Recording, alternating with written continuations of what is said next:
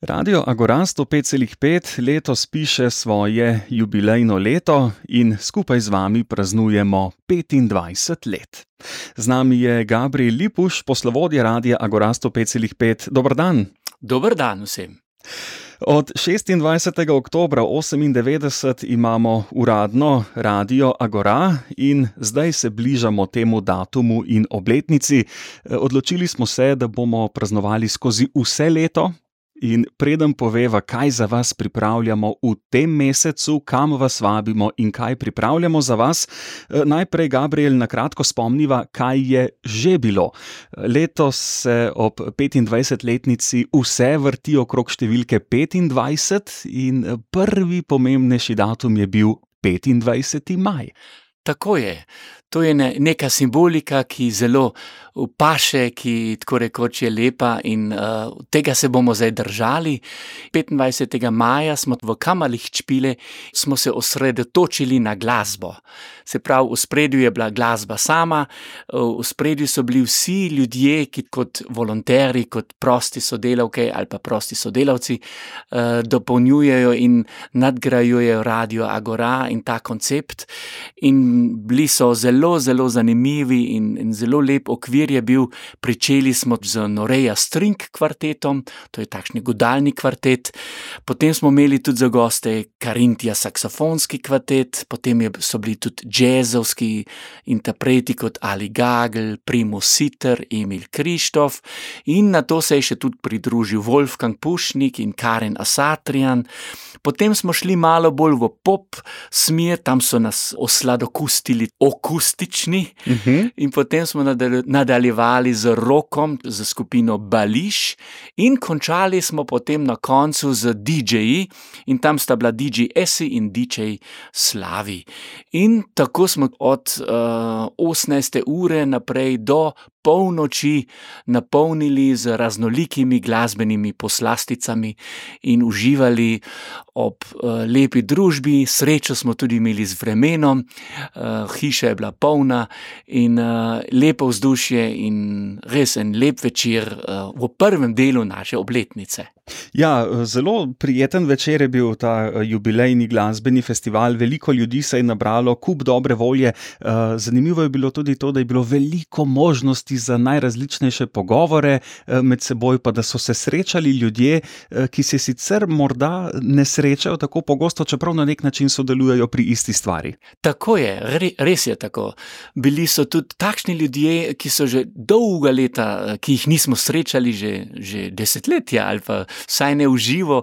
Uh, tako da je bilo res eno lepo vzdušje, imamo teh prostih sodelavk in sodelavcev, letos smo recimo dosegli število 100, pomagajo in oblikujejo svoje oddaje, nekateri bolj glasbene oddaje, drugi tudi glasbo z povezano z besedo, in tako naprej. Tako da je ena lepa izmenjava, in tudi posebnost tega je, da so ljudje zraven, ki že 25 let uh, sodelujejo in prispevajo svoje in obogatijo nas program. In ob prijetni pogovoru, prijetni glasbi in družbi je bil to tak na, nagrajen eh, glasbeni večer.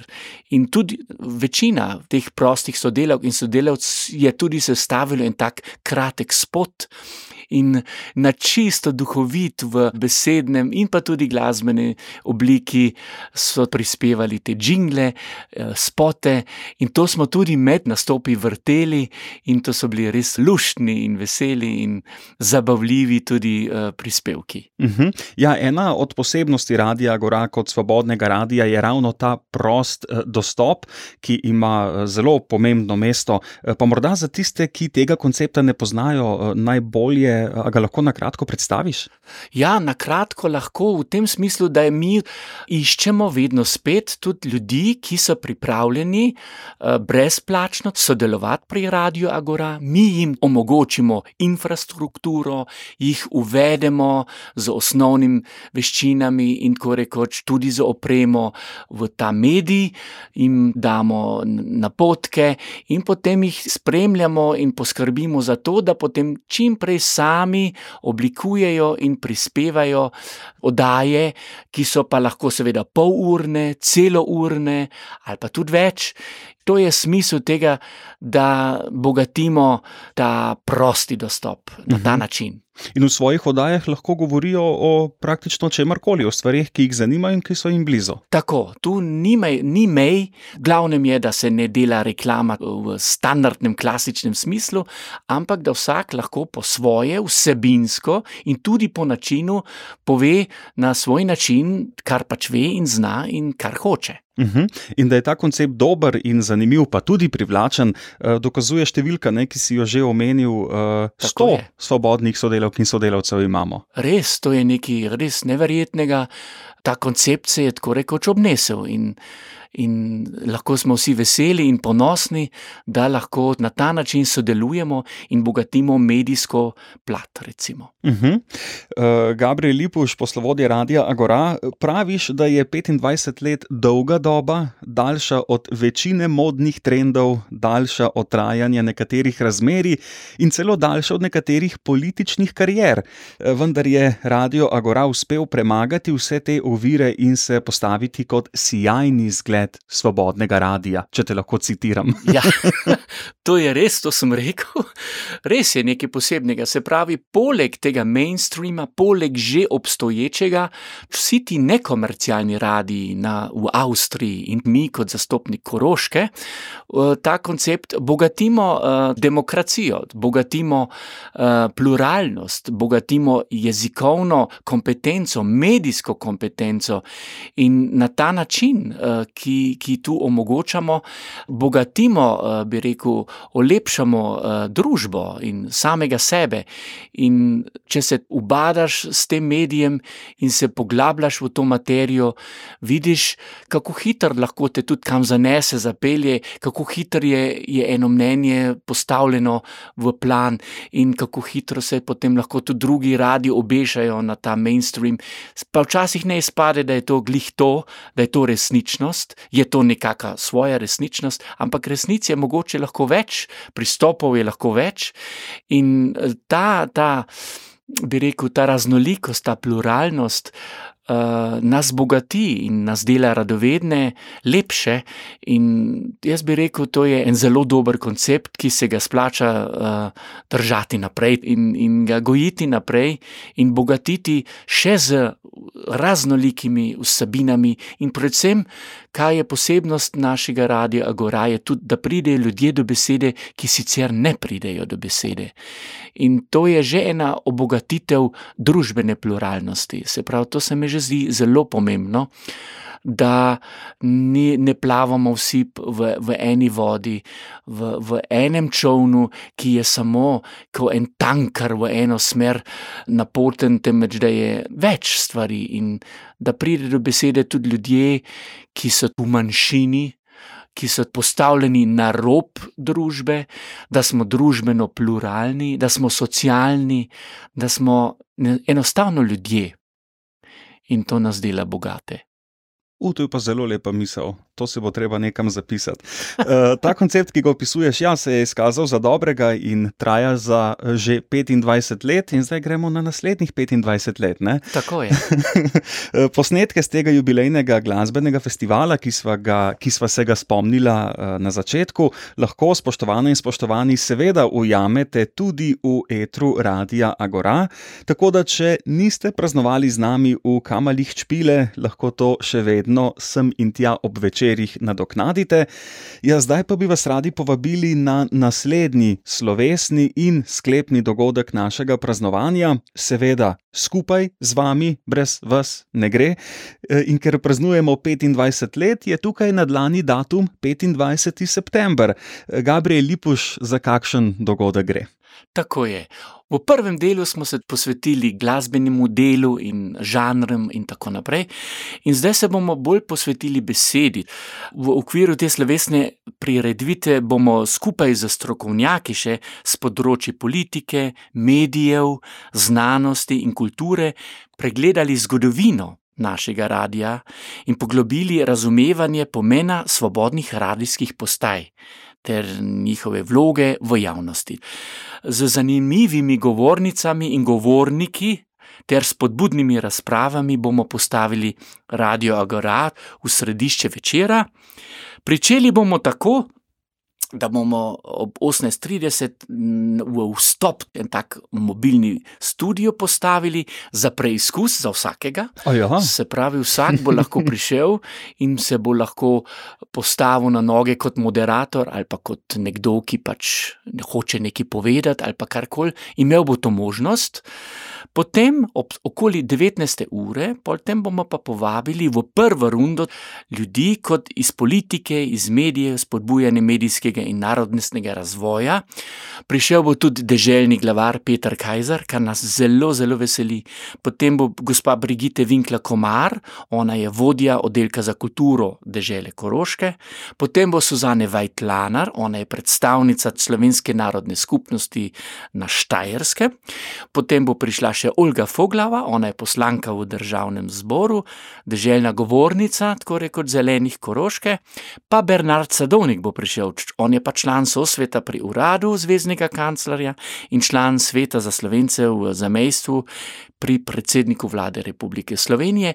In v okviru te prve runde bomo debatirali in se pogovarjali o politiki, o mediju, kako zboljšati recimo razne stvari, kaj povedati tudi stvari, ki so dobre. In pa ljudje, se pravi publika, vsak bo imel tudi možnost sodelovati. Ljudje bodo lahko stavili vprašanja, ljudje se bodo lahko tudi en tak v, v enem odprtem podiumu, lahko se tudi pogovarjali, in vse skupaj bomo potem tudi posneli. To bo en, en del, in potem v drugem bloku bomo pa malo bolj se posvetili zgodovini in osvetlili svobodne medije in pomen demokracije, kaj je to, kakšna je javna vrednost, kaj je zgodovina Radia Agora in kako je vse to potekalo. In naši sogovorniki potem bodo Helmut Peisel, on je direktor ustanove Komit. Komit to je tak inštitut za izobraževanje, za raziskave in svetovanje skupnosti medijev. In on je bil tudi član teh Longomajevcev in z njim se je tako rekoč začelo in, in to obdobje se bo malo narisalo, orisalo, potem bo naša sodeluje tudi v tej diskuziji naša sodelavka Klaudija Ehera, ona je sodelavka, bo predstavila Radio Agora kot aktivna osebnost, ki se, ki se je poglobila v občine in jih predstavlja, tudi take čisto obrobne občine. To je en tak zelo lep projekt, s katerim smo predlani začeli. In potem je še gospod Josef Setala, on je vodja raziskovalne skupine na Inštitutu za primerjalno medijsko in komunikacijsko znanost pri Avstrijski akademiji znanosti in univerzi v celovcu. On bo svobodno medijsko situacijo orisal in prišel bo tudi Gerhard. Traksla, nekdani deželni direktor URF Štajerske, kajti on je bil zelo odločiven in močna osebnost, ki je svoj čas, to se mi zdi, da je bilo okoli 2015, uh, tudi pa 2012 v Soboti, Lučanah, da je Radio Agora tudi dobil frekvenco, da se je sestavila takšna pogodba, kakršno imamo danes. Ja, ta zgodba je kar kompleksna. Ne? Zelo je kompleksna. Se pravi, več bo besed, več bo diskuzije, pogovarjali se bomo, ljudje, ki pridejo, vsak bo imel možnost tudi staviti vprašanje, lahko bomo se tudi debatirali, diskutirali na spoštljiv način. In na vrh je pa potem seveda tudi pripravljen en kratek bife in ena pogostitev, da se še vsi ob dobri jedači in pijači malo pokramljamo in se lepo imamo. In vse skupaj bo pa to potekalo v ikult centru v celovcu. Ta nov center, to je tudi ena lepa simbolika, eh, v katerem je zdaj Slovenska prosvetna zveza. Eh, na krmilu bomo mi že, se mi zdi, eden od začetnih eh, partnerjev oziroma ljudi, ki pač tam bojo izvedli svojo prireditev. In za tiste, ki to ne vejo, to je nekdani Volkshaus, v Südbahn-Gürtel 24, se mi zdi, da Uh -huh. Torej, 25. september ob 18:30 v čisto novem e-kult centru v Celovcu. Vstop je seveda prost. Tako je. Se je pa potrebno prijaviti? Ja, prosim, nujno, da se prijavite za vsak slučaj. Tako da, da bo bifeja dovolj za vse. Tako da vemo, koliko bifeja pripraviti, koliko pijače pripraviti in tako naprej. Tako da se zelo, zelo veselimo, zelo si želim, da tudi slovensko govoreči ljudje prihajajo. Uh, ljudje, ki jih zanima ta medij, ljudje, ki imajo tudi enkrat, uh, ki bi kaj radio, agora, kaj povedali, uh, ki bi nam, ki nas spremljajo, ki bi kakšen dober nasvet nam dali ali pa karkoli. Se pravi, fajn bi bilo, če pridejo ljudje, s katerimi se potem lahko pomenimo in ki nas potem tudi bogatijo, vse, bodi si vsebinsko, bodi si v, v kakšnem dobrem nasvetu, uh, v čem se lahko zboljšamo, kaj dobrega in tako naprej. Se pravi, naj bo ta medij čim bolj tudi za, za vse, bi rekel, sodeležane, za celo publiko, ki živi tukaj in ki prihajajo od blizu in daleč. Tako da 25. septembra potem skupaj praznujemo prvih 25 let našega in vašega, spoštovana in spoštovani, radia Agora. Tak, tako je. Povejva še, Gabriel Lipuš, da je radio Agora ob 25-letnici pred kratkim dobil tudi eno posebno priznanje. Ja, drži. Dobili smo iz mesta Celovec, smo dobili eno priznanje, eno takšno nagrado simbolično. Župan nas je povabil nas lepo pogostil in nam dal to plaketo, in za presenečenje smo tudi dobili od Mizarja, ki nam je zgradil in sestavil en lep star radio z lesa, in ki stoji pri nam tu v studiu, in si ga vsak lahko ogleda. To je ena prava umetnina, in uh, smo zelo hvaležni, da, da je tu dežela. Uh, oziroma, mesto celovec, kulturni oddelek, da je nam dal to lepo priznanje, in, in veseli nas zelo, da, so, da smo to prejeli.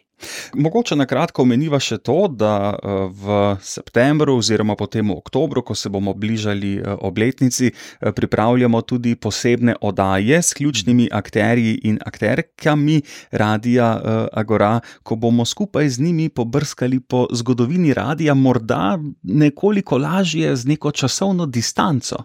Mogoče, ja, celo.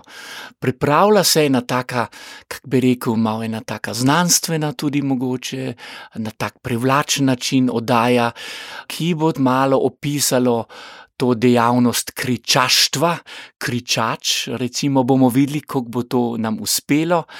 Potem je tudi še, kar je zelo dobro, da malo boljše se poglobimo, da predstavimo vse nekdanje predsednike, ki so bili zelo aktivni in ki so prispevali k temu, da je Radio Agora danes tam, kjer je, in pa seveda tudi nekdanjo poslovodkinjo bomo postavili v center, ki je ogromno naredila za ta medij in v kateri smo lahko vsi skupaj hvaležni, da je Radio Agora na trdnih nogah in uh, danes v teh rokah.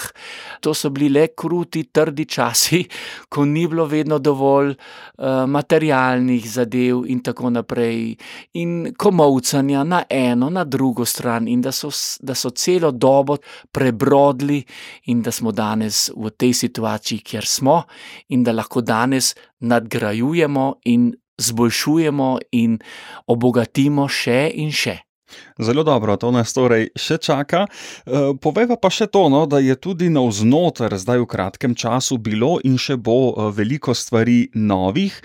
Odbor, predsednica odbora, potem je tukaj ja, prenova studija, ki poteka tudi ravno v tem trenutku. Na vse zadnje, Gabriel Lipuš, si tudi ti med novimi na Radiu Agora. Tako, to drži, res. Dobili smo letos tudi novo predsednico društva, to je gospa Larisa Krajner in nas zelo veseli, kajti s tem imamo tudi eno zelo dobro vez do univerze, to je res nekaj bogatega in lepega in Jani Osvald je njen zastopnik. Odbor se je malenkostno tudi spremenil, ampak v glavnem je vse to ostalo kot je, v novega poslovodjo imamo, tako rekoč. Ja, kako, pa novi, kako pa je ta novi poslovodja? Ja, to pa ne vem, to bojo morali potem sodelavke in sodelavci povedati, in pa tudi ostali še, ki, ki, ki hodijo k nam, kakšno je, kakšno je vzdušje, kako se dogaja.